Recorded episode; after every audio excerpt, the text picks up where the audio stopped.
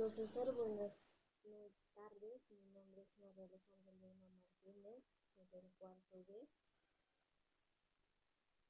Eh, En esta ocasión le voy a hablar sobre la capa de ozono. ¿Qué es la capa de ozono? La capa de ozono es la mayor concentración de moléculas de ozono que se encuentra en la atmósfera. La capa que tiene eh, es un grosor de 10 a 20 kilómetros, que con ello envuelve a todo el planeta como una burbuja y actúa como filtro contra el daño tanto de la radiación ultravioleta que es producida por el sol.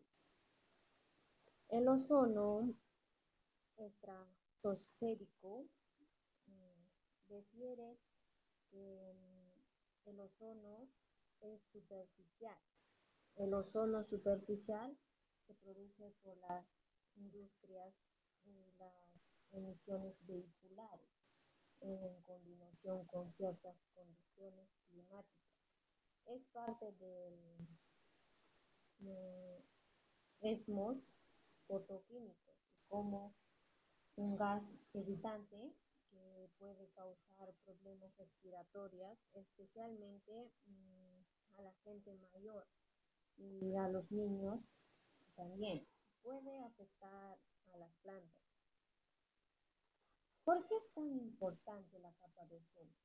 La capa de ozono es vital para, para la Tierra porque actúa como filtro de la radiación UV que puede tener impacto severo sobre la salud humana y en el medio ambiente del planeta.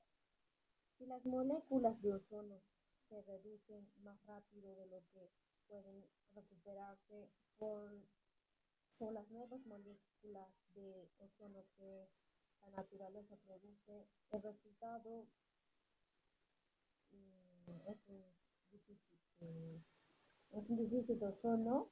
Eh, llega a venir el agotamiento de la capa de ozono, que resulta en una reducción de su capacidad protectora hacia la superficie terrestre, hacia la superficie terrestre a la radiación ultravioleta.